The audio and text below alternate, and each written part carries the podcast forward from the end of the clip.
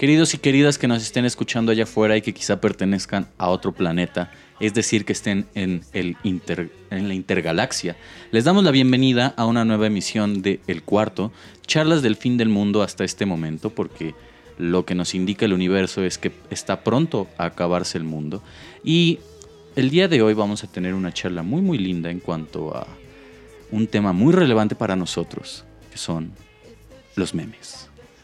Los memes, la relevancia que tienen estos, la percepción que tenemos cada uno de nosotros en torno al meme, qué es un meme, cuáles son las diferencias entre meme y sticker, nuestros favoritos, nuestra relación con el meme y todo aquello que quieran saber ustedes en cuanto a esta nueva forma de expresión, a este octavo arte después del cine, el meme. Quiero darle la bienvenida a todos los que están acompañándome el día de hoy, ya sea físicamente o virtualmente. En primer lugar, quiero darle la bienvenida a Abraham Reyes Hernández. ¿Cómo estás hoy, querido?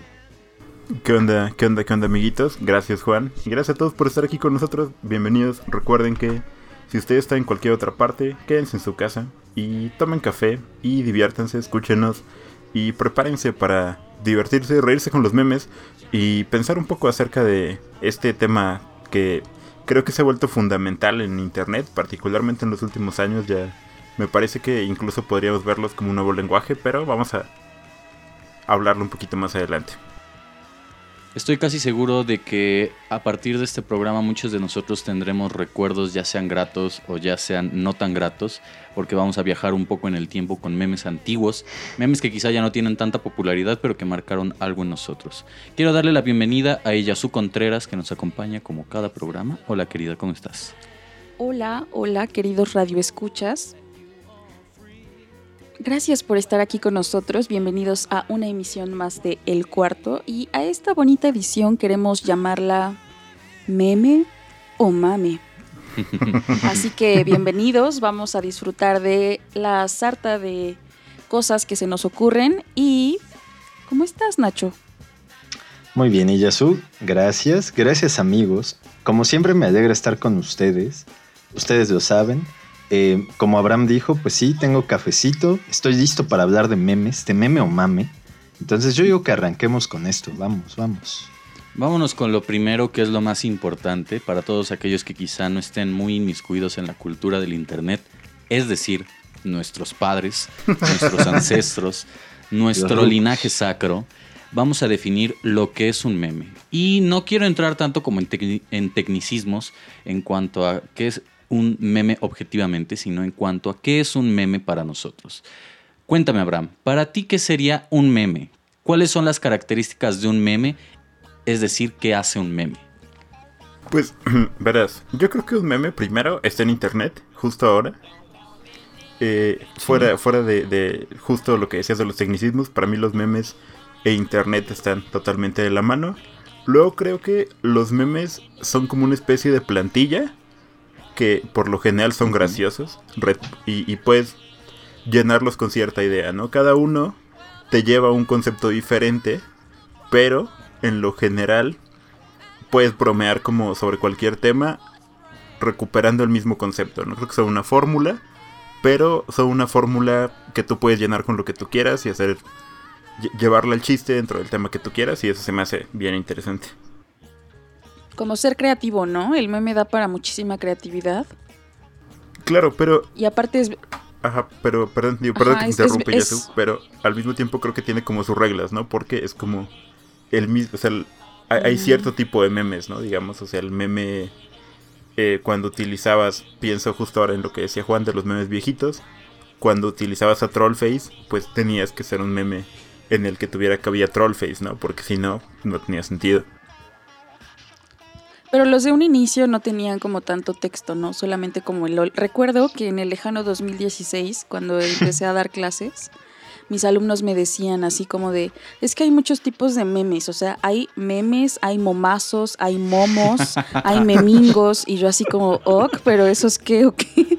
Y después mi hermana me decía, hay dank memes o tank memes o no sé qué madre. Y yo, güey, todos son memes, o sea, ¿cuál es el punto de clasificarlos? Entonces, amigos, si ustedes están más instruidos en esto de, de la clasificación del meme, ¿cuál es la diferencia entre un momo y un momingo, por ejemplo? O sea, ¿tú crees que formas parte de ese espectro poblacional que no sabe aún lo que es un meme.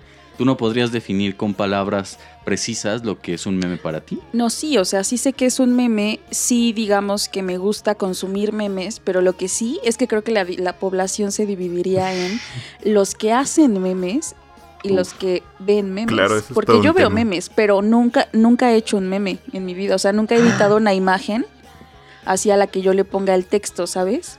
Ujú. Y Yasu, ¿por qué O sea, nunca has hecho un meme? Amigo, no, no, no sé. O sea, es que de repente los dices, ¿no? Así como imitando un meme. Lo, en una conversación, no sé, y tú haces tu propio meme hablado oralmente, como que te apropias. Como en los días antiguos. Pero no, o sea, nunca he hecho un meme. Ay, ¿a poco ustedes sí? Yo no, Sí, yo, sí, yo he hecho un par yo de le tengo mucho respeto al meme. Yo no, yo no puedo hacer un meme porque sí le tengo bastante, bastante respeto. Y es que todo puede ser un meme aparte. Sí, Puede a mí ser. también se me hace, se me hace interesante eso, ¿no? O sea, lo de que es un meme, pues sí, yo creo que es algo que, para empezar, es algo que tiene que estar, como dice Abraham, en internet, en la cultura, o sea, para que puedas interpretar una imagen con cierta carga, aunque cambies la situación, tiene que, que ser entendido por al menos una parte, un sector de los internautas. Y pues no sé, realmente también hay tipos de memes, amigos. O sea, yo recuerdo em, los primeros que ahora, en la historia del meme, son conocidos como Rage Face. O sea, Ojo, Troll. Face, LOL, todos Mm, esos. Yao Ming. Yao Ming, un clásico. To- todos esos son diferentes. También hubo una época en la que las desmotivaciones eran memes. O bueno, eran ¿Cómo? lo que veíamos como memes. ¿Nunca viste tú la página de desmotivaciones.es Claro. donde ponían una imagen y una leyenda abajo? Un, Ah, un- como una- un pie de página en donde podía ser motivacional, reflexivo. Casi siempre tendía a volverse reflexivo, pero podía ser motivacional, podía ser triste, etcétera, etcétera. ¿Nunca las viste o sí? No, creo que no. O sea, perdón, es perdón, amigos. ¿Saben qué recuerdo? ¿Cómo se llamaba el meme este que era más como un cómic del chico que, de palito que está comiendo cereal y grita? Eh, eh, el chico del cereal. Ajá, sí, el chico del cereal. O sea, esos memes que son como, por ejemplo, también la que decía Fuquencia, que era un, un tipo así como visco. Ajá, sí, sí, sí. Esos memes que esos son diferentes porque son como cómics.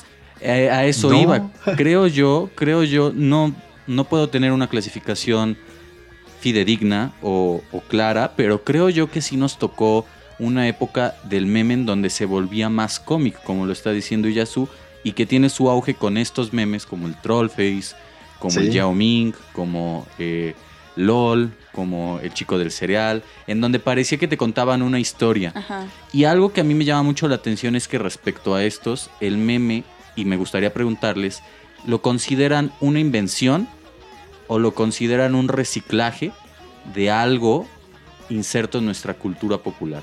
Es decir, yo creo que, por ejemplo, el Serial Guy es alguien, es un meme que pudo inventarse, contrario al Yao Ming, que es una referencia a una persona precisa de nuestra realidad. Claro. Pero eso creo yo. No sé ustedes qué opinan. Porque a partir también de esto del Yao Ming es que se empezó a crear una serie de memes o un- una poética del meme, por así llamarlo. Sí, sí. Una estética del meme La en donde se meme. recobraban la retórica del meme, en donde se recobraban estas imágenes de películas y se les, se les insertaba un texto distinto al original. Pero antes de eso, sí me parece que hubo un momento preciso en donde el meme era una invención. Claro, bueno, eh, a a mí me gustaría hacer una pequeña acotación y, y creo que tiene que ver eh, justo lo que estás diciendo con las primeras plataformas donde había memes que digo, no sé si digo, hablabas de desmotivaciones justo, pero por ejemplo yo recuerdo mucho 9gag, no sé si alguna vez entraron a 9gag, es una página en Mm. inglés que justo estoy viendo, es del 2012 más o menos, un poco antes, entonces tenía... Antes. O sea, tú, tú- tú podías ver nueve gags, o sea, nueve chistes en inglés. Y eso era una página completa, de ahí lo cambiabas. Y lo interesante es que eran creados por la comunidad y de ahí se... Había ciertas frases que se popularizaban, ¿no? En inglés, por ejemplo, una de las primeras que agarró mucha fuerza y se volvió un gag común era lo de la flecha en la rodilla, que es una referencia a Skyrim. Así como en, en, en español es el me chingué la rodilla. Ajá. Y entonces Sí, sí, de- sí. de ahí se empezaban a retomar, ¿no? Entonces, para mí, en realidad, como pasa en general en la cultura, se pierde la, la línea entre lo que inventaste y el refrito, ¿no? Porque hay muchos memes que, que o sea, que, que sea muy oscuro encontrar su origen, probablemente sería un foro chino en 4chan o alguna cosa así. Pero para mí lo interesante no es necesariamente quién lo inventó, sino quién lo hace mejor, ¿no? Como quién, quién lo lleva a la cima en la que tú lo ves y dices, claro, esto es muy divertido, lo voy a guardar y se lo voy a reenviar a mis amigos. A mí me llama mucho la atención esto último porque entonces el meme sí podría considerarse un arte ya que constantemente está reinventándose Sí, totalmente. a partir de ciertas formas establecidas, ¿no? Estamos buscando quién es el mejor, quién lo dice mejor para considerarse, pues sí, el, el top, ¿no? El meme top dentro de lo que se encuentra. Yasu, ¿tú qué opinas? Pero yo creo, por ejemplo, que se hace como en un punto, obviamente, de acción colectiva, Muy, muy, muy cultural y que no es tanto así como, digo, no es porque tú lo hayas dicho de esa forma, pero pienso que es importante acotar que no se hace como de a ver quién hace el mejor meme y entonces soy famoso por hacer el mejor meme. O sea, nadie es el autor del meme en realidad, ¿no? Y entonces después empezó a haber como un atisbo así de individualidad que le ponían marca de agua al meme, ¿se acuerdan? Y Claro, era de sí. no mames, bus, sáquenlo. Y ya, amigos, entonces el, el meme es colectivo, eso es muy chido. Sí, y que aparte Sí. puede ser colectivo en un sentido más amplio, es decir, yo puedo hacer un meme con alguien que no conozco de, en otra parte del mundo, o bien puedo hacer un meme con alguien que esté en mi foro, en mi grupo de amigos de Facebook, que tenga un cierto tópico recurrente, eh, etcétera, etcétera, y que vaya hacia un lado, ¿no? Lo que dice, se pierde un poco la figura autoral, si se le quiere ver así, de manera individual, y quizás sí se impregne una figura autoral, pero más colectiva, en el sentido de nosotros podemos hacer un meme y ponerle una marca de agua del cuarto, o podemos poner, o podemos publicar un meme en nuestra página de internet del cuarto. No sé qué opine Nacho al respecto. El meme es de quien lo trabaja, amigo. Sí, De amigo, acuerdo. ¿Crees eso? Así como la tierra. Eh, sí, yo creo que sí, ¿no? Porque, como dice Yasu, a final de cuentas, los memes son de lo más democrático que hay en Internet. O sea, realmente, como, como es una plantilla o son imágenes que tienen un contexto general, realmente lo que se valora es qué tanto puedes darle la vuelta a ese contexto. Y, y creo que también otra cosa que debemos tocar, amigos, en esta edición de El Cuarto, meme o mame, es em, los tiempos de los memes, amigos. O sea, porque han ido por épocas, Son muy efímeros. realmente. Sí, sí, sí. Y ahorita vamos en una época distinta. Ahorita, lo de hoy, amigos, es el shitposting. Totalmente, shitposting que es. ¿Cómo definirían Entonces- el shitposting? Es, eh, son, son memes, claro, tomados de eh, películas, de series, de caricaturas, de lo que sea, pero eh, se saca completamente el contexto de los frames, ¿no? Entonces la gente trata de hacerlos lo más random y a veces perturbadores que puede. Un ejemplo, amigo, un ejemplo. Mm, pues miren, yo estoy en un par de grupos. Estoy en un grupo de shitposting del Dorado y estoy en uno de los Gran Simpson. grupo, ¿eh? ¿De qué, perdón? De los Simpson y del Dorado. A ver, de los Simpson, que son más así como... Conocidos más por conocidos. todos. No, no- no quiero decir de esa. Ah, porque además eso es lo que se me hace interesante de los grupos de shitposting, amigos. Si de por sí los memes van como por época, o sea, temporales, de que está de moda, en estos grupos casi es por tema, o sea, se pone de moda un tema y todos hacen memes sobre ese tema y, y ya específicos, por ejemplo, el grupo del Dorado hace memes sobre el Dorado, con, con frames del Dorado, pero además agarran temáticas dentro del grupo. Hace poco hicieron una cosa como de invasión de hormigas, amigos, aunque suene raro. Entonces la gente comenta como si fueran hormigas, todo en mayúsculas, cada letra separada, cosas como bite, o sea, como muerde, o protege a la reina, o invasión. Bueno, pero fíjate que eso es, es muy curioso porque surgió de otro grupo de shitposting, mi querido amigo Nacho. ¿Ven? que es, es, es un grupo de shitposting dedicado a Ants, la película. Y, y- y ellos comenzaron a invadir otros grupos de shitposting Como las hormigas. haciendo Sí. post con, con, con hormiguitas, ajá, exactamente. Y, y de ahí empezó como a, a divulgarse el mame, pues, pero e- es muy interesante cómo eh, la gente en este tipo de grupos se pone de acuerdo para hacer ciertas cosas, ¿no? Es- O sea, no, no, no es solo como vamos a hacer memes, sino que también se crea una comunidad en la que dices, bueno, co- como que llega a tal punto la apropiación por el meme que dices, "Va- vamos a llevarlo a otros lados, ¿no? Y ya, Creo que este, y a difundir. Este tema da para mucho y ahorita mm, que mencionas esta parte de la apropiación también estoy recordando que hace unos instantes mencionabas sobre el meme como un posible lenguaje contemporáneo o, o más moderno, por así decirlo. Y al mismo tiempo pienso en esto que tú comentas sobre cómo unos grupos invaden a otros. Creo yo que podría pensarse en ese sentido como un préstamo cultural, al menos a nivel internet, o, o un préstamo de código para que los demás entiendan y vayan creando y actualizando ese lenguaje que puede ser el meme. Ahora bien, Nacho comentaba sobre eh, los tiempos del meme, es decir, una cierta división que podamos hacer para entender la época del meme, el tipo de meme que se está haciendo, como hoy en día es el shitposting, pero eso nos lleva indefectiblemente a la pregunta, ¿hay tipos de memes? Era lo que más o menos planteaba Iyasu hace rato con los memingos, con los momazos. ¿Cuáles serían para ustedes Los, los, dank memes. los dank Dank memes? memes, Sí, claro. ¿Cuáles serían para ustedes los tipos de meme o si por el contrario considerarían que no hay tipos de memes? A ver, Nacho. Pues mira, yo creo que sí hay tipos de meme y eso es lo, lo interesante.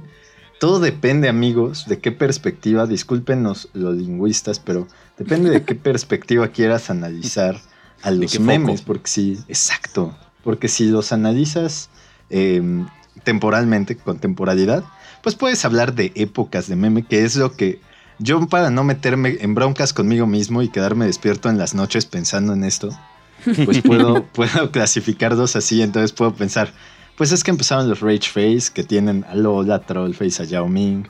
Luego puedo pensar que había desmotivaciones. Luego había cómics, o como webcómics hechos meme. Em, entonces, puedes clasificarlo así, o puede haber tipos de meme. A mí, el más cool se me haría clasificarlo por momazos momingos. eh, Güey, pero momengues explícame. intergalácticos. Pero ese es mi problema, que yo no podría estar muy seguro de cuál es cada uno. O sea, por eso yo prefiero hacerlo cronológico. Las categorías ahí se, se te cuatrapean. Y Yasu, ¿tú consideras que hay tipos de memes? Sí, miren, por mi experiencia con adolescentes, Es decir, conmigo. mi amor. eh, este, me puse incómoda. este, no, lo- mis alumnos me decían que los momingos eran aquellos que tenían un lenguaje como bobo a propósito. Y, y muy aunado a esto, ahora que dijeron que...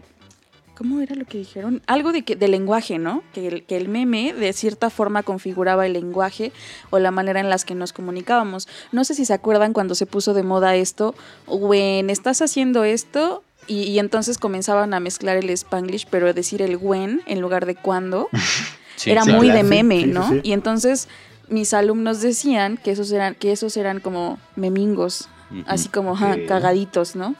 Que los momazos eran aquellos así como súper, ¿cómo puedo decirlo? Internacionales, por decirlo de algún modo. Ah. Ahora, yo quiero preguntarles, ¿se acuerdan de el meme del tiranosaurio Rex que está así con un dedito? Que es- esos son tontos, son como chistes lingüísticos. No, Sí, sí, sí. no recuerdo. El, que está contando el chiste, el que está como en la. como en un Que cuenta escenario. chistes malos, ¿no? Que cuenta chistes malos, ajá, son Ajá, chistes lo malos, amo, pero sí. son chistes lingüísticos. Creo que sí. Sí, sí. Que al final llora, ¿no? El, el dinosaurio. Ajá, sí, porque sí. cuenta el Ajá. chiste. Cuando despertó el dinosaurio estaba llorando, sí. Ajá. Sí, si es ese, creo que estoy en la misma sintonía. Porque también, y ahorita me vino a la mente, el hecho de pensar que hubo una época de- del Rage Face, de el Yao Ming, etcétera. Creo que a la par hubo estos memes que se generaban en Meme Generator, que bueno, Ah, suena sí. una, una redundancia, pero que se hacían en la página de Meme Generator a, a partir de una plantilla que ya existía y que tenía en su haber los, eh, los memes de, por ejemplo, Charlie en, en la fábrica de chocolates, pero el antiguo, no el que hizo Johnny Depp. O Ah, tenía- ese, ese, de ese, de ese Charlie forma parte como de esa camada de memes, el del dinosaurio. Exacto, eso iba, que si, no, no sabía muy bien si pertenecía al dinosaurio contando un chiste y llorando al final, o bien al dinosaurio del Meme Generator. Este, mira, que dice, si un abogado se vuelve loco, ¿pierde el juicio? El del el de Reptar, el de Reptar el filósofo, creo que era algo así, el de no sé si. Filosoraptor, amigo, Filosoraptor. Filosoraptor, sí, sí, sí. Exacto, el Filosoraptor, perdónenme. También ¿Cómo se llama de esa este época del perro racista, por Uf, ejemplo. por Ay. supuesto. Acá estamos. Sí, que es, que es un fondo como de colorcitos y en medio pones la cara de alguno, ¿no? Del Ajá, exacto, el exacto. perro, el gato jefe. Sí, sí. Estamos viendo a- ahorita el meme de Fry, en donde Oh. se le ve sospechoso, suspicious. Ahora, Abraham, ¿tú consideras que hay tipos de memes y cuáles? ¿O no hay? Pues mira, yo más bien los catalogaría como históricamente, ¿sabes? Ojo, O sea, para, para mí ti- tiene más sentido como hacer un, un- ese tipo de división, porque yo creo que, que ah, dependiendo de la época a la que te refieras, es el tipo de meme, pues, porque también han cambiado los recursos, es decir, eh, ahora que hay que Facebook ha avanzado bastante en los grupos de shitposting y en cosas por el estilo, hay memes que incluso aprovechan el 3D, ¿no? Como de las imágenes. Y, y creo que ha evolucionado el meme un poco en el sentido de la literatura y hay metamemes, digamos, en los que hace referencia a otros memes y cositas así. Pero eso ya tiene que ver porque pues ya estás hablando de que han pasado por lo menos 10 años de gente haciendo memes, entonces no es lo mismo, ¿no? Que, que al principio que la gente solo como quería hacer pequeños chistes, en realidad buscabas más como el comentario, creo, al principio, que era un comentario como sarcástico, incisivo, justo en, los memes que mencionaban, en el e- en el perro racista y en el, en el dinosaurio este, era como el comentario sarcástico, ¿no? Como mala onda, como ácido. Y creo que ese es un poco el principio del meme, ¿no? Como, como la gente oscura de internet, el troll de internet, que, que empezaba por ahí haciendo cosas y de ahí se fue como volviendo más masivos, los temas cambiaron definitivamente y ahora pues ya hay una variedad mucho más grande, pero para mí es totalmente como histórico la onda de cómo han ido cambiando los memes y en ese sentido es como lo tendríamos que ver. Justo ahora no, no te puedo dar una categorización porque no. Porque no tengo ganas. Su tesis de los memes todavía no está completa. A mí me llama la atención esta parte de Abraham en donde menciona que era como para molestar al otro o que hubo una época en donde el meme se utilizaba con, con cierta finalidad, con cierta función que podía ser el molestar al otro. Y yo recuerdo que hubo una época en donde eh, Charlie en la fábrica, fábrica de chocolates era un, un éxito por su recurrencia. Creo yo que ahora, Claro. hoy día, no se puede utilizar un meme tan recurrentemente porque si no pierde la gracia. Se ha vuelto una cosa como de economía eh, simbólica, no sé cómo llamarlo, y que creo yo también puede reinventarse o reformularse esta idea de la recurrencia del meme en uno de los últimos puntos que vamos a abordar, que son stickers y meme. ¿Son lo mismo? Pero bueno, antes de eso, vamos a escuchar una canción selección de El grandioso Abraham. A ver qué bien, nos tienes. E- Es muy interesante. Esta canción a mí me gusta mucho porque justo cuando estaba pensando en el tema de los memes pensaba en la idea como de la parodia de la realidad. Y esta, esta canción es de una banda que se llama Nanowar of Steel. Si a ustedes les gusta el heavy metal, seguramente conocen a Manowar, una Sí. banda bastante, bastante heavy. Esta banda se llama Nanowar, es italiana y todo lo que hace son burlas y, y parodias de las cosas, ¿no? Master of Pizza es una de las canciones más famosas. The Number of the Beach, que también es una gran rola. Y lo que yo les quiero poner es el reggaetón noruego, Norwegian Reggaeton, que es un feat con Charlie Glamour y Gigatron. Es, a mi gusto es una gran rola. La, la conocí hace un año, se estrenó el 2 de julio del 2019. Yo creo que la habré escuchado unas 100 veces Verga, amigo. y, y ya luego me hartó y no lo he vuelto a escuchar desde entonces. Pero la recordé para este programa, entonces quiero compartirla con ustedes para que se rían un poquito con el meme y el mame de esta rola. Y bueno, ¿qué les parece si vamos a escuchar? Vámonos con esto, Va. selección de Abraham. ¿Podría repetir el nombre, por favor? Es Norwegian Reggaeton a cargo de Nanowar of Steel. Vamos con esto y seguimos comentando acerca del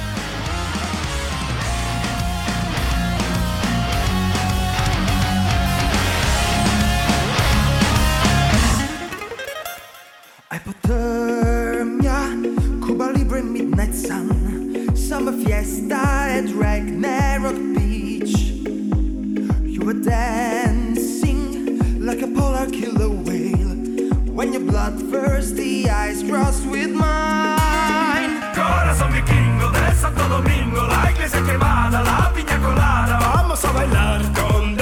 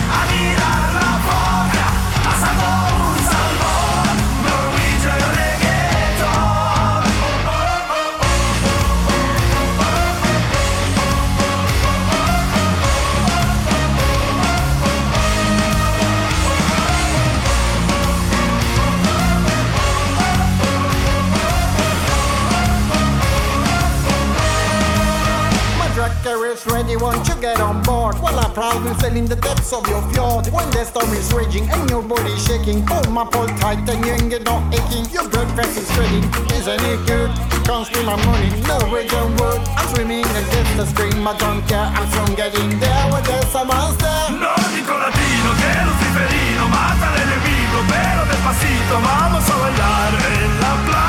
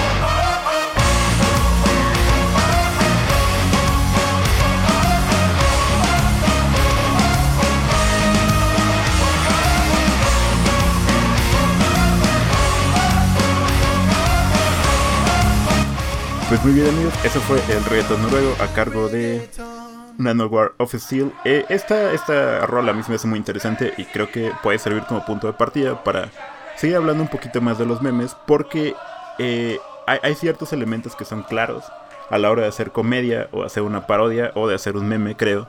Y es que justo tienes que saber captar y entender la realidad a la que estás refiriendo, ¿no?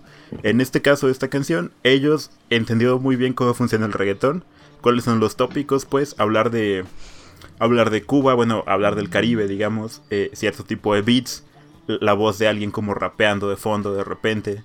Y en ese sentido creo que se parece mucho a los memes, ¿no? Porque tú tienes que captar algo o poner una referencia que sea tan clara al tema que, que- que estás como parodiando que, que sea imposible que las personas no lo reconozcan, ¿no? Entonces creo que eso es un, un detalle bien bonito en los memes y en esta rola.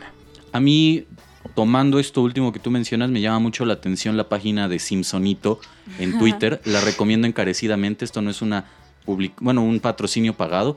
En realidad, a mí me encanta porque toman mucho de los Simpson y lo aplican al contexto mexicano. Entonces te empiezas a dar cuenta efectivamente de la intertextualidad simbólica entre México y los Simpson a partir de lo que ellos te plantean, pero al mismo tiempo se resignifica eso que mencionan en los Simpson a partir de México. No sé si me estoy dando a entender en cuanto Sí, a lo sí. que quiero decir, Sí. pero. Completamente. creo yo que el, uno de los puntos muy fuertes del meme es tomar algo, sacarlo de eso que significaba en un principio y trasladarlo a otro lugar en donde va a agarrar otra referencia y otro significado y que las personas a partir de eso empiecen a concebir eso visto con otros ojos, ¿no? Creo, creo que a grandes rasgos lo que quiero decir es que se resignifica a partir de lo que quiere decir y el contexto en el que está insertado. Vayan y chequen la página de Simpsonitos en Twitter, es muy graciosa.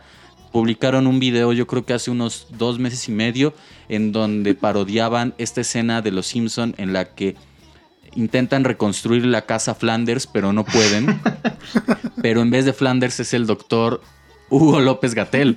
Entonces, cada, cada uno de los personajes este, aparece de manera distinta. Si no, re- si no mal recuerdo, AMLO era Homero. Y no recuerdo Mm, qué, sí, sí. qué, qué personaje de los Simpson adopta el rol del secretario de salud pública, en, en donde dice, yo no te conozco, pero de, se- de seguro eres un estúpido. Y entonces impostan la voz de alguien más imitando esa parte y dice, oh, pero si yo apenas acabo de llegar, no sé qué está pasando, ¿no? Pero creo yo que esa es una de las grandes virtudes del meme. Ahora bien, la relevancia del meme en este siglo XXI, en este contexto específico que podríamos decir la década del 2010 a la fecha. ¿Qué tan importante es el meme? Ya tomando en consideración que hay muchos, muchas personas, muchas personas de nuestro linaje y ancestros nuestros que ya se están inmiscuyendo en la vida internauta y empiezan a tener Facebook, empiezan a tener WhatsApp, les llegan memes de diferentes personas, si no es que ellos en sus grupos de egresados de la universidad, generación 1985, 1990, empiezan a crear memes. ¿Qué tan importante es el meme ya a nivel generacional? Y Yasu, ¿tú qué opinas? Pues súper importante, ya no nos entendemos en internet si no es a partir del meme. O sea, mi papá, ahorita yo creo que este tema va a servir para introducir a, a lo del sticker. O sea, mis papás, por ejemplo, y netas, en los grupos de WhatsApp se comunican por medio de stickers que muchas veces son memes que vieron en Facebook. Claro. Y entonces me parece muy chistoso porque, o sea, el, el meme- un meme bien hecho perdura, güey. Y, y ahorita que, que estaban diciendo lo de la entender la realidad y trasladarla, ¿no? Ah, yo soy muy fan, güey, de los memes de la Edad Media. ¿Cuáles son? Descríbelos. O sea, es una pintura de la Edad Media y entonces Claro. dicen algo completamente que, que nos parece ahora muy, muy estúpido, pero como que te ayuda a entender cómo era la Edad Media, ¿sabes? A partir de los memes. Bueno, Memes de arte clásico. Yo usé muchos Sí, sí, en sí. algunas clases cuando di educación artística. Eso me conduce, perdón por interrumpirte, ahorita ya retomas, Ajá. que hay muchas teorías que dicen que la Edad Media nunca desapareció en realidad. No, Que seguimos queda- con- queda un poco claro, sí. Patrones culturales que siguen respondiendo a, a ideas de la Edad Media. Pero bueno, continúa. Sí, entonces yo creo que el meme, dependiendo de lo que refleje, pues va a o va a hacer ayudar a entender la realidad. Pero por otro lado también está como cosas que no suceden en nuestro país y que se traspolan a, a cosas que sí suceden, ¿no? Por ejemplo, recuerdo el meme este de Drake, que ese es muy universal, ¿no? O sea, lo puedes ocupar casi para cualquier cosa. Claro. Sí, sí, sí. El, en donde primero hace como feo y después como feo y luego sí, ¿no? Ajá, Ajá. claro. Y, y aparte ahorita sí, sí. ya muchos, muchas este, cadenas comerciales ocupan los memes para hacerse publicidad. El más, el más feo, así, ma- menos logrado, y no sé si sea porque es Puebla, güey. No sé si han escuchado el radio, que, que se puso de moda este video de los africanos bailando con el ataúd. Sí, No, sí, güey. sí, sí. que aparte era como un pedo muchísimo más intenso, más profundo, porque explicaban que ellos celebraban la muerte y este se ponían tristes al, al- porque vienes al mundo a sufrir y entonces cuando mueres ya todo cambia y es felicidad y por eso bailaban. Y entonces estaba escuchando un este comercial en el radio sobre que no se te acabaran los datos para no quedarte sin WhatsApp, algo así. Y entonces ponían el, el- el- la canción del video de los africanos bailando, güey. O sea, era un meme muy Claro. mal logrado, o sea, era un chiste muy malo, o sea, no funcionaba. Y que aparte ese es un video. E incluso yo, yo cuando pienso en meme, en meme, meme, Es una imagen. una imagen. Pero es estática. que, claro. pero es que actualmente, o sea, la imagen, o sea, esa- ese screenshot de los africanos cargando el ataúd con traje es un meme.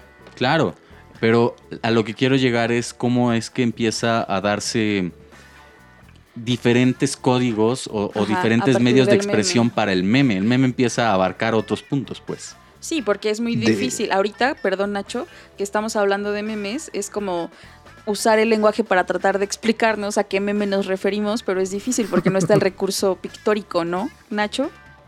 De hecho, si lo piensan, o sea, ahorita justo por eso iba a saltar así sobre, sobre el tema.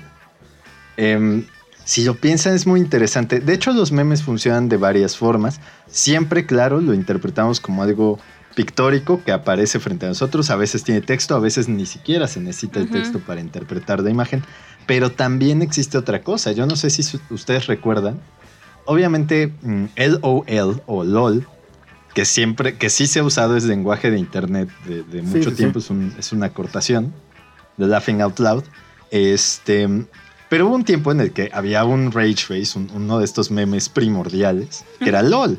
Entonces todo el mundo empezó a usarlo y podías decir LOL y quizás en tu mente la imagen, imagen acústica de Ajá. LOL era esta carita. Sí, Y lo mismo pasa con el, con el chiste malo de la radio que dijiste. Eh, no importa que no estés viendo el video o la captura de pantalla del funeral este, al escuchar la canción, tú ya estás interpretando a través del meme. El meme se convierte en un símbolo Es lenguaje. Es decir, logra su función de remitirte al meme, este meme Exacto. malogrado Sí, que sí, sí, comenta. totalmente. Sí, Ok. por supuesto. Y está cabrón porque ahora literal, o sea, la gente escucha esa rola del inicio del video y piensa en muerte, o sea, los memes son asociados a la, a la muerte, a un funeral, ¿no? El- Yo vi un meme que me dio muchísima risa de una matutina de, de AMLO donde tose, ¿no? Y entonces ponen a- del lado izquierdo a AMLO tosiendo y del lado derecho como que los africanos ahí esperándolo, ¿no? Eso es muy raro. Aparte, a mí me llama la atención esto porque tú comentas, ahora, es decir, en este mismo instante, si tú escuchas el inicio de esa canción, lo asocias con el meme de los africanos. Pero creo yo que una de las grandes debilidades del meme y que es al mismo tiempo reflejo de el momento histórico por el que atravesamos, es que ese meme va a olvidarse y morir y entonces va a surgir otro meme que referencia a la muerte y por medio del cual asociemos a eso que es la muerte dentro de qué les gusta. Una semana máximo, quizá hasta un Claro. día, ¿no? Va a aparecer un meme que cobre muchísima más fuerza con otra canción o con otra idea sobre la muerte y entonces vamos a empezar a consumirlo de tal modo que el anterior, es decir, el de los africanos, desaparezca y si se vuelve a dar el caso de una gran marca o de algo importante utilizando los memes, vamos, ellos pueden utilizar este nuevo y vamos a asociarlo, ese concepto de la muerte, a ese nuevo meme. Pero mm, no sé, Pero, a ver, digo, justo, eh, digo, perdón que te interrumpa, mi querido es, pero es que justo ahí es por lo que creo que los memes son una cosa fundamental en internet. Y es que para mí representan como la lo efímero de, de todos los de todos los contenidos que se crean en, en las nuevas plataformas. O sea, porque e- es como tu feed de, de, de Facebook, pues, o sea, en un día, dos, ya el 90% de las publicaciones van a ser distintas. Entonces, justo creo que el meme es para mí la mejor representación del estado de Internet. Por eso, porque el que lo hace y quienes lo consumen, creo, en general no piensan como en una idea de trascendencia del meme, simplemente representa el momento y la idea que tienes en ese punto exacto. Y digo, eventualmente desaparece, se cambia por otra y no hay ningún problema, pues. O, por lo menos yo, y eso es sería un tema muy interesante, no he visto como nostalgia de los memes, salvo de ciertos memes en este momento, como el, el Rage Face y todos esos, pero porque ya han pasado, no sé, 10 años. Pero fuera de eso es como claro, o sea, es un proceso muy orgánico en el que el meme se crea, se empieza a difundir y de repente desaparece y parece que no pasa nada, pues. Nostalgic memes. Yo creo que efectivamente no hay una nostalgia por el meme, pero el meme en sí es una nostalgia a otras cosas. Qué Sí. profundo. ¿no? El, el remitirte a películas quizá antiguas, incluso a películas que no llegaste a ver, contenido que no llegaste a ver. No sé si se acuerdan de este meme del eh, ¿Cómo lo supo?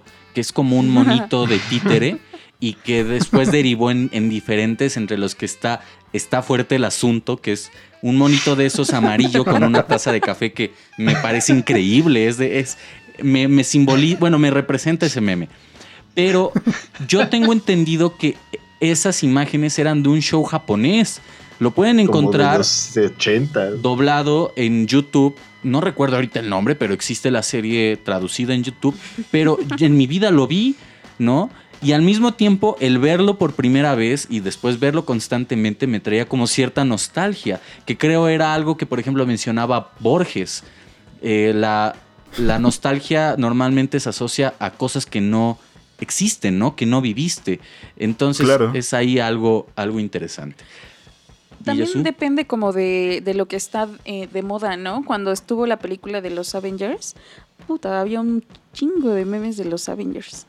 Y Claro. creo que, por ejemplo, también uno, uno que yo recuerdo con mucho cariño que me botaba de risa cada vez que veía uno era de José José, así como haciendo sus manitas, así como que se está muriendo, güey. Ese también es muy bueno. Sí, sí. Ese sí era José José porque lo confundía con otro actor. No, sí es José José. Aparte creo José que José. tu fama también se puede medir, güey, en, en si te hicieron meme o no.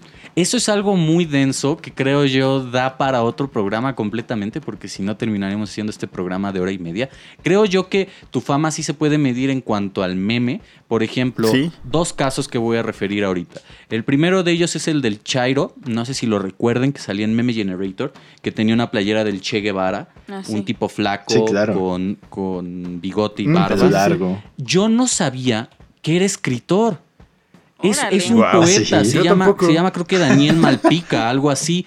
Y yo lo descubrí gracias al queridísimo eh, Toño Ortiz, le mando un abrazo si es que llega a escuchar esto, porque lo menciona en un ensayo que escribió de Gerardo Arana. Y cita a Daniel Malpica porque dice que Malpica conoce- conoció a Arana en su momento. Entonces yo lo busqué y resulta que él intentó beneficiarse de ese meme que aparte surgió, eh, según lo que él narra, en un contexto completamente clasista, porque empieza a dialogar, si no estoy equivocado, con una persona del ITAM y el del ITAM al salir de esa conferencia, de ese diálogo, le toma una foto y lo vuelve meme. Y entonces él empieza a asociar a esta persona con el Chairo. Ese es el primer ejemplo. Que al mismo tiempo que lo podemos ver con nostalgia y hasta con risa, da para reflexionar sobre cómo es que se configura la persona como meme. El otro, creo yo, es el de esta reportera que recientemente le hizo la pregunta a López Gatel, que creo que era del Sol de México Claro. en donde le dicen, es que yo aquí vi algo, ¿quién te lo dijo? Pues alguien, ¿no? Dime quién y después son, son cinco imágenes, ¿no? Cinco viñetas, la última es la reportera viendo abajo, tipo ap- apenada, que al mismo tiempo que te da risa y al mismo tiempo que entiendes el por qué la gente se está burlando de, de eso, dado, dado el contexto, dado lo que estamos viviendo. Creo yo que si fuera ella sí me sentiría muy mal de entrar a, a Facebook y encontrar que alguien a quien conocí hace cinco años y no volví a hablar está compartiendo mi meme. meme. O sea, sí, sí, me he vuelto yo un meme y no sé qué tan bueno sea eso. Creo que también es un reflejo de lo que menciona Abraham de eh, la cultura del Internet sobre cómo nos burlamos, sobre lo efímero, sobre el humor ácido, el humor negro, pero al mismo tiempo creo yo, aquí ya llegó el aguafiestas, que sirve para replantearnos cómo es que vamos a ir configurando los memes, ¿no? En lo personal no me gustaría ser un meme, o depende de qué tipo de meme. Es que llegas, llegas al meme por dos caminos. O llegas porque eres muy cagado, o llegas porque hiciste una pendejada. Y tú crees, pero ese es el escarnio, ¿no? Es como, Sí. como morir apedreado en la, en la edad En Sí, media. Amigos, los maestros tenemos mucho miedo de la cantidad de memes que se nos hacen. ¿sabes? Porque ¿Alguna vez te han hecho uno? sí, güey, hay muchos. ¿En serio? Sí, o sea, como de esos clásicos de, un- de una frase que dice mucho la maestra, ¿no? Así, o, o no sé, luego nos toman fotos los cabrones mientras vamos por los pasillos y se inventan una historia, ¿no? Cuando hablas con otra maestra o así. Y, y pues eso, pero por ejemplo, de los memes que, que pasaron a la historia y que creo que fueron muy famosos en su momento, era el hola que hace, ya no se usa, ¿no? Pero ya no recuerdo. El hola que hace era, Era una, llama. Bueno, pero una sí. llama. a menos de que las llamas tengan un código muy específico de internet, el cual no hayamos visto hasta la fecha, creo yo que se pueden sentir ofendidas. Pero, por ejemplo, eso se configuró nuestra forma de ser, porque entonces ya le decías a tu compa, ¿qué pedo, güey? Hola, ¿qué hace, no? O cosas así. Hola, ¿qué hace? Hola, ¿qué hace? Llegabas o lo escribías en WhatsApp, ¿no? Y también el que, el que yo- vi que mucha gente tuvo, bueno, fu- fue mucho hype, pero a mí no me parecía muy gracioso, el de dice mi mamá. ¿Se acuerdan de ese? No. Claro. De una niña que está así como con la manita Sí, en la sí. cintura. Ah, ya, sí. Y ese sí fue muy famoso, pero pues sí, la fama definitivamente depende. Por ejemplo, el meme de Meryl Streep es muy bueno. Bueno, pero me- creo, creo yo ahí que se configura una, una suerte de esfera diferente porque Meryl Como de Streep... prestigio. No, es que Meryl Streep ya está en una esfera pública. A- al momento Meryl en donde... Streep ya trascendió. Sí, ya trascendió los Sí, límites de lo físico. claro. No, mi punto es, Meryl Streep está en, en una, como le dicen, ¿no? Esfera pública en donde pues sus películas salen a todo público para todo consumo y entonces puedes quizás sí apropiarte bajo ese contexto de lo que está sucediendo. Suena contradictorio que lo diga porque también la reportera está en un contexto de esfera pública, ¿no? Se transmiten las Pero nadie, conferencias, etcétera. Bueno, aunque sabemos ahora que es la reportera del Sol de México, pero yo no me sé su nombre. O sea, es famosa nada más porque No, la regó. Sí, sí. Ahorita En, que... en realidad, amigos, Ajá, ah, comenta Nacho. de- deberían este, pensar también que todo esto tiene que ver con la viralidad. Es decir, la gente, o sea, por ejemplo, lo que decía Yasu de los memes que hacen los alumnos de los maestros. Claro que los hacen, por supuesto que los hacen. Pero usualmente los comparten entre ellos. Mientras no te vuelvas viral, Todo no está pasa bien. nada. Todo está bajo control. Por ejemplo, esta chica se volvió viral porque, como dice Baez, está en un contexto público. De hecho, el problema con, con el Internet y con volverte una figura en el Internet, en en general, o, o con estar expuesto, tu cara físicamente, es que efectivamente eres eh, sujeto a que te pasen cosas. Es como si te empiezas a pelear con alguien en Twitter y alguien toma capturas de la pelea y te súper exponen con, con argumentos súper chafas. O sea, digamos, si tú peleas en- con alguien en Twitter y tienes puros argumentos chafas y lo publican, entonces al usar Internet Salud. básicamente, salud Abraham, Gracias. estás, estás, estás exponiéndote a que te vuelvas viral y se burlen de ti. El meme, como dicen, también para mí es otra cuestión que, que tal vez en otro momento abordaremos en otro programa para que no nos extendamos tanto. Es em, pues la caducidad de los memes, ¿no? Realmente. O sea, si eres viral o te puedes hacer viral, pero ¿por cuánto tiempo? Sí. ¿Y qué tanto puede ayudarte o perjudicarte esa, esa viralidad, no? Que es algo interesante. Nada más para completar lo que mencionaba Iyasu, yo recuerdo hace un tiempo que existió el meme de ¿pa' qué quieres saber eso? Jaja, saludos, ¿no? Y después algo... Saludos. No recuerdo, no recuerdo cómo era exactamente la frase, pero sí decía, eh, eso solo lo sabe un científico, y científico escrito con 100. Cre- y creo No, yo... era- No sé, el- no soy No lo científico. sé, no soy científico. No sé, no soy científico, ¿ok? Y después de eso sí se configuró, creo yo, hasta la actualidad, el escribir así. Cuando no quieres responder a algo, aunque ya suena anacrónico y, y pasado de moda, sí puedes utilizar el ¿para qué quieres saber eso? Jaja, saludos. Y al mismo tiempo el no sé, no soy científico, ¿no? O no lo sé, Rick. Pero bueno. Eh, Falso, falso, sí. Vámonos con otra canción, esta selección de. Iyasu, y regresamos para platicar sobre dos temas muy interesantes que son, eh, bueno, tres en realidad. El primero de ellos es la memética, un análisis del meme, una disciplina que se está encargando de analizar el meme. El segundo es stickers y memes. Son lo mismo, cómo se reconfigura. Y por último, nuestros memes favoritos. Iyasu. Va, vamos a escuchar Perfecto. una canción que nos va a poner felices que se llama On Top of the World de. ¿De quién, Juan? De Imagine Dragons. Es de las pocas canciones de ellos que me gustan. Pues está chida, es como de no importa nada, estoy aquí. Va, vamos a disfrutarla. Vamos con esto, Imagine Dragons on the Top of the World. No es un meme, aunque Imagine Dragons bien puede serlo. Estamos en el cuarto y estamos platicando sobre meme. O sobre mami. Meme o mame.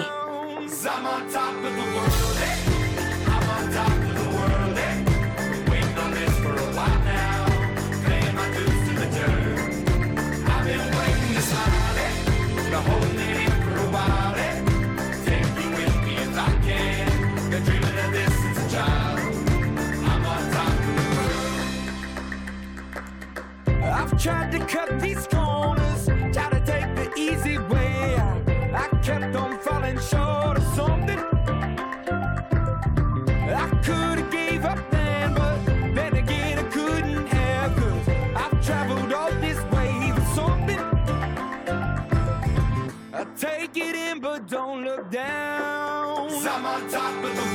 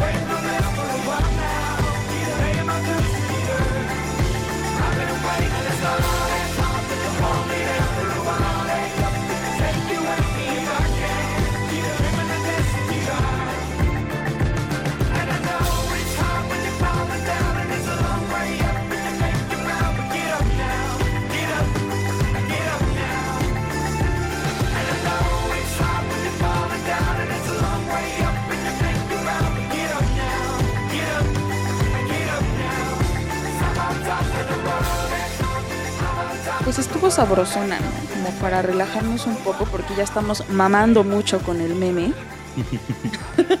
Pero pues para mamar poquito más, ¿por qué no? Hablamos sobre percepción del meme. Mm, no, en realidad ¿Cuál iba? eh, va memética.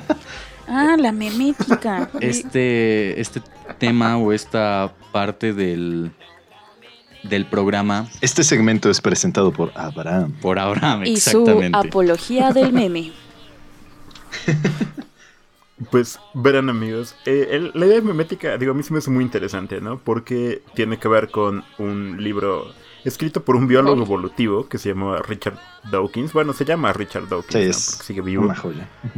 Que es, es un libro que se titula El gen egoísta, en el que se publicó en 1976, basta decir, en el que él habla del meme para hablar de evolución cultural, ¿no? Él hace esta comparación entre los genes en el mundo de la biología, que son como estas unidades a partir de la cual se configuran los organismos para hablar de cómo la cultura evoluciona, ¿no? Entonces él dice que los memes son cosas como, por ejemplo, los refranes, ¿no? Que se originan en algún momento, pero son tan fuertes y tienen tanto poder cultural que se distribuyen y se empiezan a propagar, ¿no? Justo ahora que están de moda los virus y hablar de ese tipo de cosas, él habla mucho de eso, ¿no? De cómo hay ciertos elementos de la cultura que por el impacto que tienen y por su propia construcción pueden ser fácilmente apropiados por una cantidad de personas muy grande. Y en ese sentido, la memética busca entender cómo suceden estos procesos en términos de internet, cómo las cosas se van viralizando, cómo desaparecen.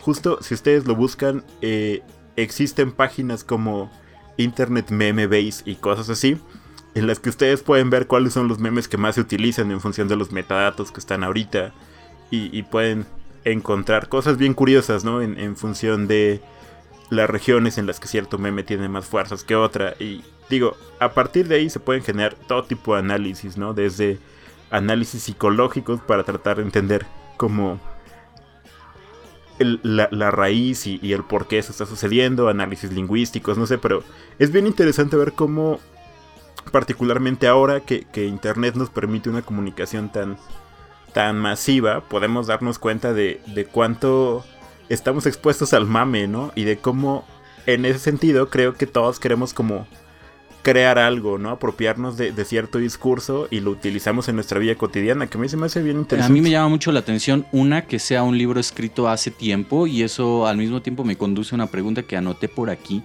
En alguna ocasión un profesor comentó en una de las clases, eh, al exponer los artefactos de Nicanor Parra, que los artefactos, estos poemas que publica Nicanor Parra por escrito y que son imágenes, bueno, que publican un libro y que son imágenes, pueden considerarse precursores del meme. Esa, mi primera pregunta sería, ¿ustedes consideran, con base en esto, si es que conocen los, los artefactos de Nicanor Parra, si no, no hay ningún problema, eh, que Nicanor Parra pueda considerarse un precursor del meme? Y la segunda es que es aún más rico y que creo que podemos dar más cuenta de ello todos nosotros.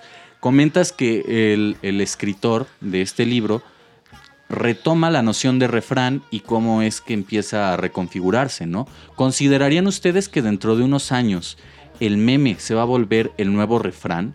Y más importante aún, que ese refrán, porque en muchas ocasiones los refranes son culturales, un poco ceñidos, si se le quiere ver, a un espacio y a un tiempo específico, que estos nuevos refranes, entre comillas, se vuelvan ya universales y que el conocimiento se vuelva una suerte de, de situación universal compartida?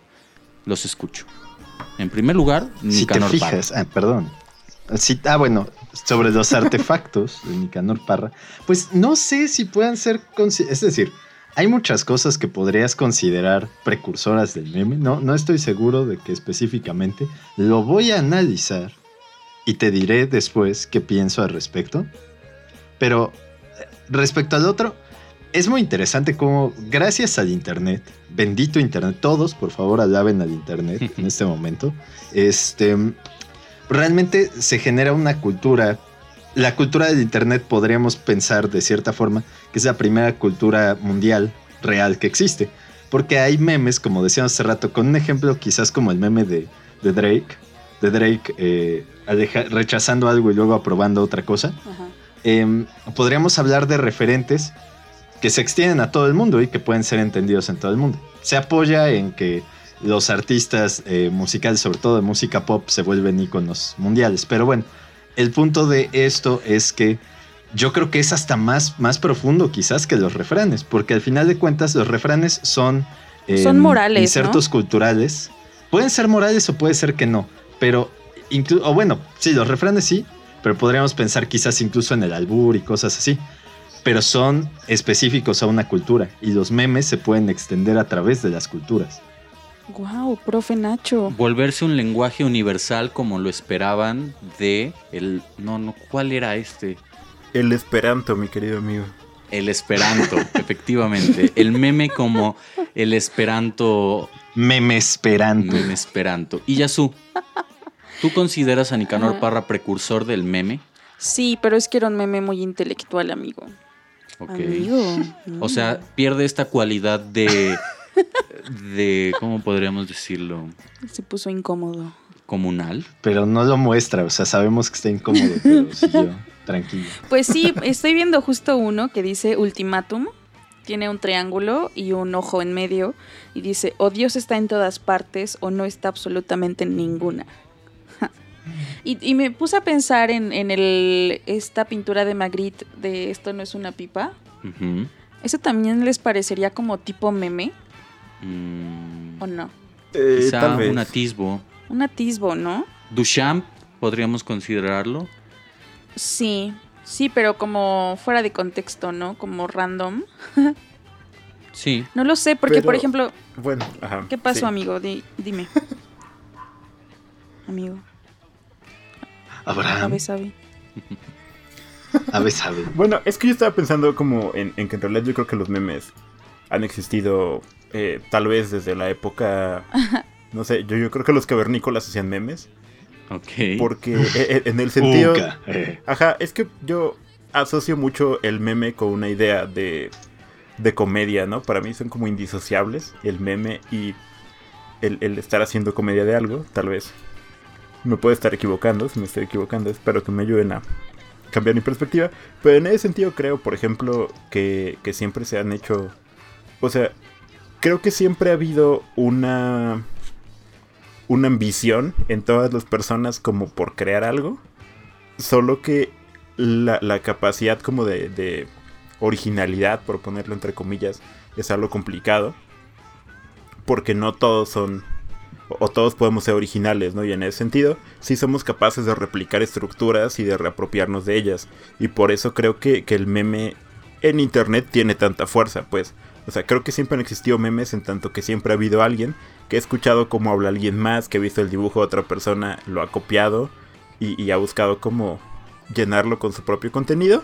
Pero creo que gracias a internet es que esto se ha masificado y lo conocemos y hay plantillas y es como más fácil. Sí, la apropiación del meme está, es, un- es todo un tema. Rivera Garza debería hacer una, una teoris- teorización Una teoría. sobre la apropiación de la cultura a través del meme. ¿Qué les parecen estas imágenes de Museo Mexicano? ¿Cómo es? Museo Mexicano del Internet, ¿no? Ajá, de Twitter, que a mí me dan mucha risa. No sé si son memes o no, pero sí, ¿no? Es que justo eso. Sí. que era algo que más o menos intenté yo desarrollar de una manera muy escueta hace rato, y es que el meme yo lo asocio con una imagen, ¿no? Y que tiene al mismo tiempo, es una imagen sacada de un contexto, aplicado en otro en donde se resignifica y que tiene parte de otro texto, de otra idea, etcétera.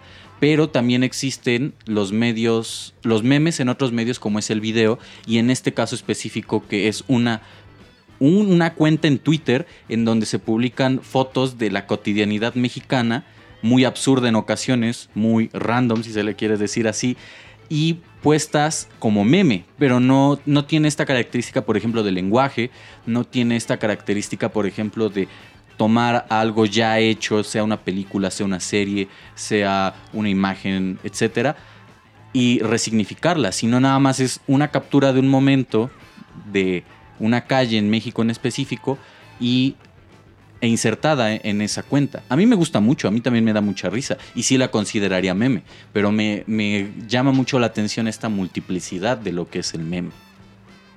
Creo que de ahí es una foto de Villoro con Lotso, con una botarga de Lotso en una playa. Sí. Y es una joya. Y también es este de un Spider-Man, una persona vestida de Spider-Man caminando por una calle del DF y los, eh, los militares en contracalle, en, en la acera de enfrente, es como esperándolo, ¿no? Y es muy gracioso a fin de cuentas. A mí me encanta eso. Creo yo que, uno, que un colectivo que ha sabido llevar bien el meme y la literatura sin hacerlo intelectual, como lo llegó a hacer Nicanor Parra, si se le quiere ver, es el colectivo de Broken English. Tampoco es un patrocinio pagado. En realidad creo yo Sí, que es son muy cool. honor a quien honor lo merece. Ellos han sabido combinar estos chistes de humor ácido e incluso intelectual con la literatura a partir de las publicaciones que hacen. Lo combinan, crean bots, etcétera, etcétera. Y a mí me gusta mucho el Broken English. En algún momento, por ejemplo, Trips Densos tenía una propuesta muy buena en Instagram que parecían más fotos, repito, en muy parecida al caso de el Museo Mexicano del Internet, insertas en una cuenta de Instagram. No lo sé, ¿ustedes qué opinan? ¿Nadie? Como en las clases. Pues fíjate Pensé, que. pensé que Abraham iba a hablar. Ajá, justo eh, me, me acabas de recordar una cuenta de Twitter que yo adoraba, que ya desapareció. La casita del odio. ¿Nunca, nunca vieron a la casita del odio? No, creo que no. Sí, claro. Eh, Es una cuenta que, que surge como una parodia, evidentemente, a la casita del odio de el admiradísimo poeta Mario Bojorquez. Y entonces alguien le hizo su cuenta de Twitter que se llamaba La Casita del Odio, en la que se burlaban bastante como no solo de, de círculo de poesía, sino de, de ciertas actitudes mamadoras de la gente que se dedica a la literatura y a la poesía. Publicaban cosas bastante, bastante entretenidas, creo. Y no sé, en, en general creo que sí hay mucho de dónde sacar, ¿no? Es que para mí lo interesante de los memes es que son como un nivel no sé si es decir semántico el lenguaje, en tanto que están. O sea, los puedes ubicar fuera de contexto y entenderlos, pero una vez que se utilizan, hay una multiplicidad de sentidos muy grande. Entonces es muy complicado como tratar de abarcar todo acerca de los memes. Sí, es, es bastante difícil. Ahorita también se me viene a la cabeza que uno de los grandes precursores del meme en México, creo yo, es Edgar, de la caída de Edgar. E in- Ya. Edgar se cae. E incluso ustedes van a entender el chiste, voy a intentar contextualizarlo lo mejor posible. En uno de los salones, eh, bueno, en algún momento yo vi un, salón que tenía estas imágenes de unos angelitos cayendo por un tronco y entonces inmediatamente pensé en la caída de Edgar. O sea, nuestra, nuestra cultura internauta y contemporánea ha llegado a tanto que no veo en unos angelitos el arte gótico, renacentista, clásico, como usted guste llamarle, sino la caída de Edgar. Pero bueno, ahora bien, ¿ustedes consideran que el meme y el sticker son lo mismo? No. ¿Por qué? No. Pues es. eh, ustedes no están para saberlo, amigos que nos escuchan, ni yo para contarlo, pero igual lo voy a contar. Eh, estábamos hablando un poquito de esto antes de empezar el programa y lo que decíamos es que si bien, porque incluso hay, ahora que mencionabas la caída de Edgar, mi buen Juan, hay, hay stickers de la caída de Edgar. Están más, eh, eso sí es como que vintage, ¿no? Pero bueno, este, entonces yo creo, considero que los memes pueden convertirse en stickers, pero un sticker no necesariamente es un meme. Ok. Ok. Eh, depende de, de la, este, ¿cómo se llama? Eh, Todo, todo lo que tiene que ver con memes para mí, si me preguntaras la característica básica de un meme, es, la- es eh, los memes son metareferenciales. Ok. Entonces, este, los stickers, si bien también puede ser eh, tomado de un contexto o de otro lugar, o sea, puede ser una referencia, eh, no creo que tenga la misma carga semántica, porque no los, no los estás usando para eh, describir una situación nueva, como suele pasar con los memes, a través de un sentido eh, previo, Ujú. sino que simplemente puedes usarlos por lo que dice el sticker, ¿no? Ok. O por cómo se ve. Por- para comunicar algo más preciso, ¿no? Sí, Sí, para comunicar algo más sencillo, creo. Ahorita que mencionabas la autorreferencialidad del meme, también he llegado a pensar que el meme puede ser recursivo, justo porque la caída de Edgar se ha prestado para muchos otros memes nuevos y contemporáneos. El Sí, caso sí. este como de... eh, puedes utilizar la caída del Edgar para doblaje latino y cambiarle lo que está diciendo Edgar por algo completamente distinto. O había uno Claro, sí. que no recuerdo ahorita bien el nombre, pero eh, cambiaban los diálogos dichos en películas o en momentos por diálogos más intelectuales. Entonces, por ejemplo, no sé si eh, les llega a su mente la imagen de Scary Movie 2, en donde el tipo dice Run, bitch, run, que traducido sí, al sí. español sería eh, Corre, perra, corre. Y en un meme con, con lenguaje intelectual era desplázate vigorosamente, cuadrúpeda canina, desplázate vigorosamente. Es un gran meme, güey. De verdad es un gran meme. Sí, claro. Pero bueno, Abraham, tú tampoco consideras que el meme es un sticker. ¿Por qué? Bueno, al revés. eh, claro, sí, sí, sí. Yo no considero que los stickers sean memes. Es que creo que también hay diferentes tipos de sticker y depende como a cuál te refieres. Pero a mi gusto la mayoría tienen que ver justo con memes. Entonces más bien son como una referencia más inmediata Aquí se le cayó el micrófono. a mí. Es que se estaba emocionando muchísimo. ¿Estás bien, Abraham? Sí, no sé qué pasa. Si los stickers no te parecen Abraham memes, en el no tienes suelo. por qué enojarte. Haciendo berrinche. Bueno, ajá. No, miren, por ejemplo, eh, uno de mis stickers favoritos, que también es uno de mis memes favoritos, es el de este perrito que se llama Chimps. ¿Cómo es? ¿Ya saben? No. Eh, es, es, no, bueno, es que si se llama, es el perrito que ocupo. Se vuelve a con el caer. que les mando corazoncitos y cosas por el estilo. Ah, sí, como es Shiva, es un Sí. Shiva, ¿no? Ajá, creo que sí. Shiba Se los voy a Inu. mandar Sí, es un justo ahora. chivarino. Bueno, ajá. Y, y bueno, para mí tiene que ver con una referencia a otra cosa. Pues los stickers me parecen algo como más, más rápido, más pequeño. eh, aún eh, en términos completamente obvios, en términos del tamaño. Entonces su búsqueda me parece diferente. Pues creo que, que justo el meme está ya tan inserto en la cultura. Que es como cuando te acuerdas de un chiste, pero solo dices el final a lo mejor del chiste, ¿no?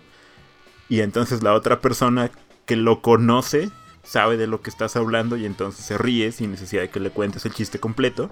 Para mí pasa algo muy similar con los stickers. O sea, ya- es hasta ambiguo el meme. Es decir, cada quien lo significa a partir de lo que conoce. Sí, sí, sí, sí, yo creo que sí. Ok. ¿Tú, Y además es más económico el sticker, como que, o sea, no, no sé si, si estoy en lo correcto, pero como que están en nuestra nube del celular, o bueno, no tienes que descargar y enviar la imagen. ¿no? Entonces eso es mucho más económico. Y, y de hecho, si cambias de celular, se pierden tus stickers. Sí, eso es muy triste, lo he vivido. A ver, Iyasu, ¿tú consideras el sticker un meme o no? Am, yo sí, ¿sabes? Porque incluso eh, cuando tú haces tus propios stickers, bueno, no sé si lo hagan ustedes, al menos Juan y yo tenemos stickers como de nosotros. Bueno, pero yo porque ocupo ella. mucho ella el sticker de hace. Juan diciendo no puedo, estoy dormida. Ese es, ese es muy bueno. Son como de chistes locales, ¿sabes? Y entonces, pero a fin de cuentas es un meme, o sea, le estás haciendo un meme a la otra persona y lo ocupas para burlarte de ella. O, o para remi- remitirte a una situación que fue cagada y entonces lo recuerdas con el sticker. Entonces yo siento que sí, no todos los stickers son famosos a nivel de meme universal, pero sí son me- memitos. Memitos. Dentro de la tipología de los. La clasificación de memes, momingos, momazos, mom- memitos. Memi- memitos. ¿Tú crees que tus alumnos te han hecho más stickers o memes? Stickers no, ¿sabes? Ahora que estoy dando clases en línea, o sea, yo solamente comparto mi pantalla con mis diapositivas, jamás voy a permitir que me vean, porque en una de esas se me traba el internet o algo y se hago una cara cagada, güey. Eso es un sticker seguro. Ok. Y no, no quiero ya, me siento muy expuesta. Sí, tiene sentido. Las desventajas del meme. Por último, amigos, para cerrar este bellísimo programa con ustedes, a la distancia o al, al lado, que puede ser lo mismo, pueden estar a la distancia, pero yo lo siento a mi lado, Ah. conmigo. Cuéntenme, Ah. ¿cuáles son sus memes favoritos? Oh, Yo, A ver, yo, profe. a ver, Iyasu. Me gusta mucho el meme del gato, güey. El que está en una mesa como cenando y la morra lo está señalando, así Mm. como, me dijiste tal cosa. ¿No? Ese es muy bueno. Cuando le dice, me dijiste que no querías hijos. Y el gato, contigo. No, no, ese gato es de Sabrina. No, el gato de Sabrina es negro. Ajá, no, este es blanco bruja. está así como enfrente de una Pero, o sea, neta parece que el gato está discutiendo, güey. O sea, no sé quién tomó esa grandiosa foto, pero es muy, muy buena.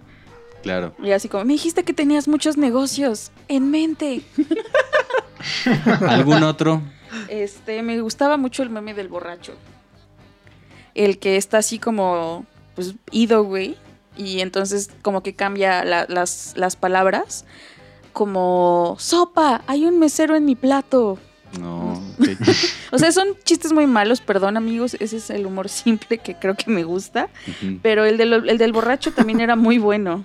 Pero era borracho o era como retrasado mental, el de Meme Generator. No sé si ustedes se acuerden de él. Un tipo blanco, medio rojito, con los ojos eh, idos. Según yo estaba drogado.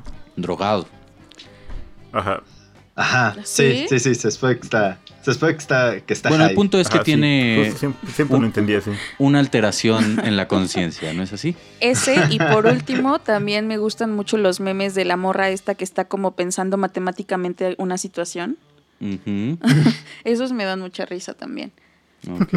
Y ya, amigos, esos son mis faves por ahora. O sea, como que siento que no, tar- no, van, no van a pasar de moda en un rato. Ok. ¿Tú, querido Abraham? Pues a mí me gustan mucho los memes que hacen referencia a cosas paranormales. Ujú. Así como. No sé, vi, vi uno que me da mucha risa que decía algo así como. Cuando son las 3 de la mañana y se mueve algo en tu cuarto y el demonio que está abajo de tu cama te abraza. No sé. A mí me gustan mucho ese tipo de memes. Que, que son bastante shitpost en el sentido de que son imágenes mal editadas. Que juegan mucho con los filtros para que se vea feo, pero al mismo tiempo están bromeando de algo. Y justo ahora también mi categoría de memes favoritos tienen que ver con este perrito, con Chimps. Yo creo que soy de personajes en los memes. Entonces, justo estoy viendo que se están popularizando unos en los que ponen como algo que era Un perrito del mamado, pasado. ¿no? Ajá, y ponen al perrito mamado y ponen al perrito débil de ahora. Y adoro esos memes justo en este momento. Cuando están bien hechos, ¿no? Porque hay que decir que hay memes bastante simplones y que rayan a veces en cosas que, que cagan un poco. Pero cuando están bien hechos es como, güey, claro que sí. Vi uno sobre la iglesia que decía algo así como cuando quemabas brujas en 1400, la iglesia en 1400, queman 12 brujas y la iglesia en 2020 me dan miedo los gays. sí. Como el padre, el padre este que estaba así, la iglesia en 1800 tan, que me 150 brujas, ¿no? Así un padre mamado. Y luego el padre actual, así como con pulseras y eso, así como de, dejé pasar gays a mi iglesia. Claro, claro. Y ahorita que dijiste ese de, de cosas paranormales, güey, hay un video que está rondando en Facebook de un tipo que está tocando la guitarra así, Dios está aquí, ¿no? Y entonces dice, cuando se cae algo Sí, en mi cuarto a las 3 am y el video, Dios está aquí. Ok, ok. Perdón, amigo, ya. ¿Algún otro, Abraham? Un tercero de la discordia. Pues mira, los memes de Fry de Futurama me gustaban un montón. Ok. El, cállate y toma mi dinero y el sospechoso me gustaban mucho. Ok. Eran muy, muy buenos. Suspicious. Eh, Nacho, tus tres favoritos. Va, va, va. Mira, yo primero me voy a ir a lo vintage Vintage.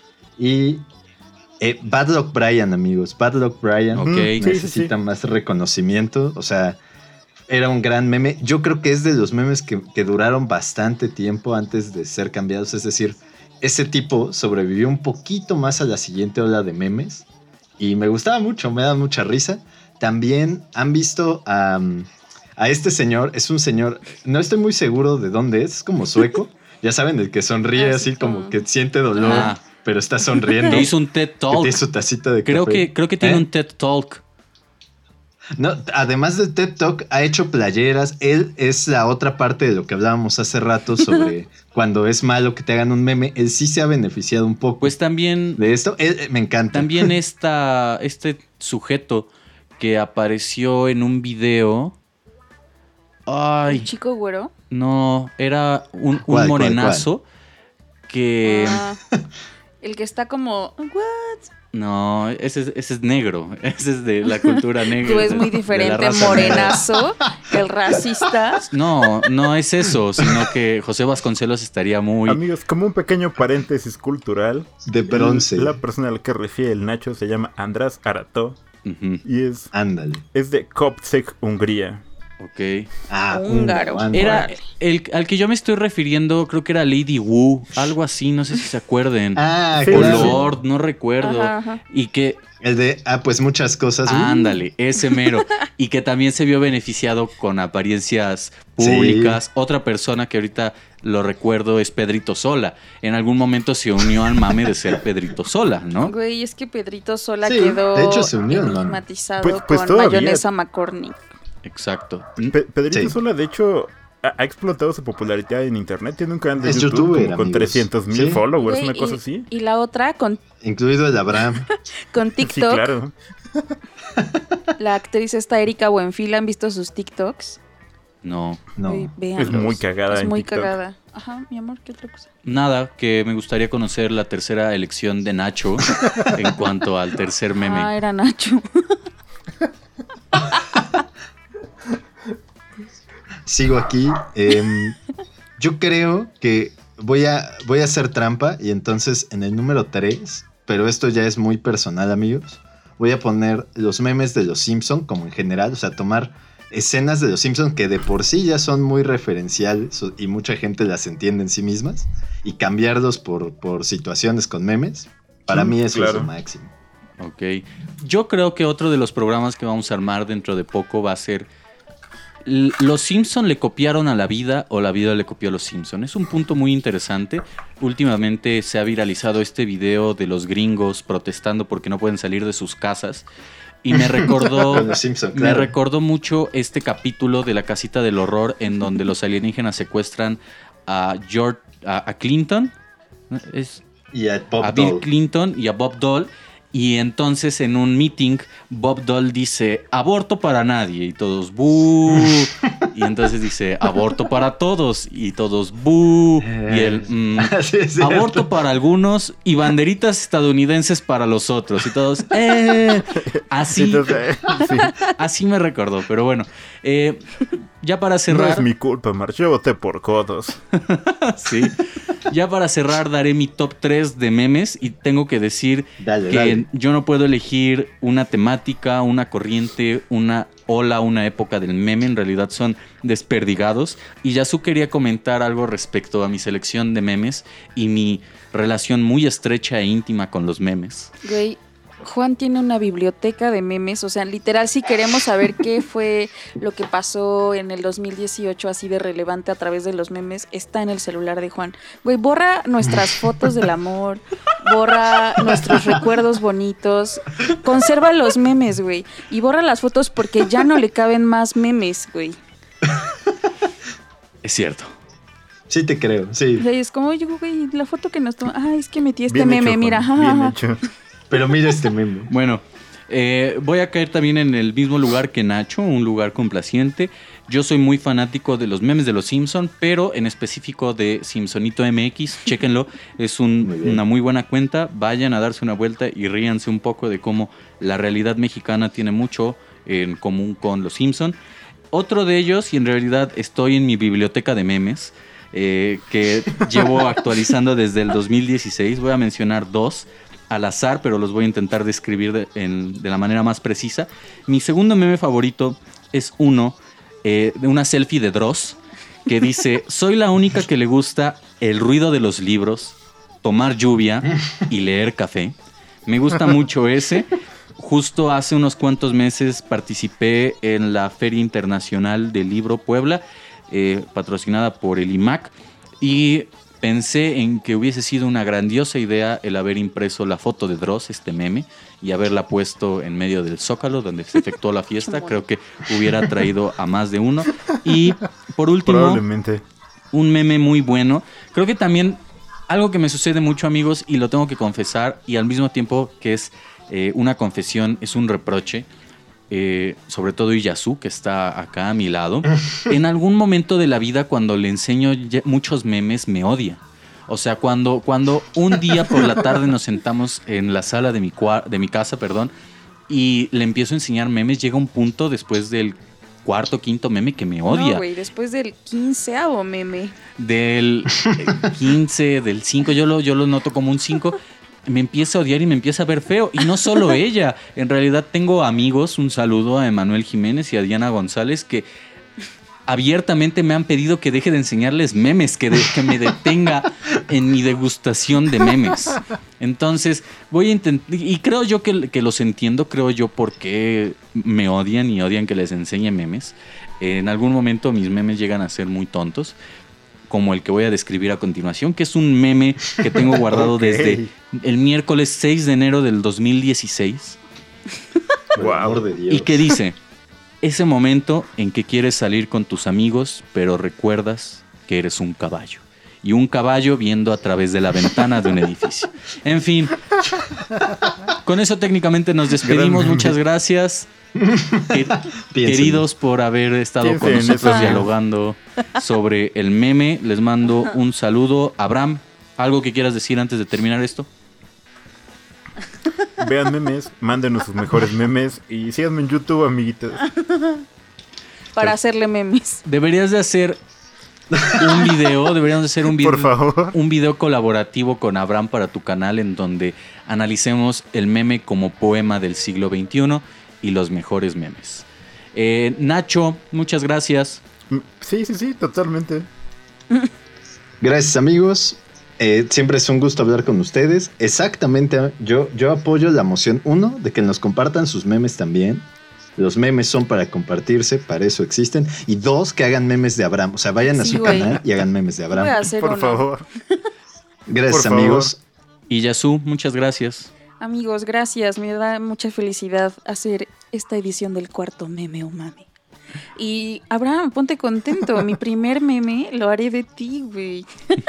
Muchas Y gracias. antes de irme, le quiero mandar mucho. Un saludito a Ángel Cervantes, a ver si escucha esto, para decirle que yo siempre que quiero ver buenos memes me meto a su perfil de Facebook. Ok, un saludo a la Ah, queridísima bien. Ángel. Oh, Nos despedimos. Saluditos. Muchas gracias a todos por haber escuchado esta edición. Nos escuchamos hasta la próxima. Soy Juan Carlos Báez. Besitos hasta donde estén. Bye. Hasta adiós, amiguitos. próxima. Los quiero. Bye.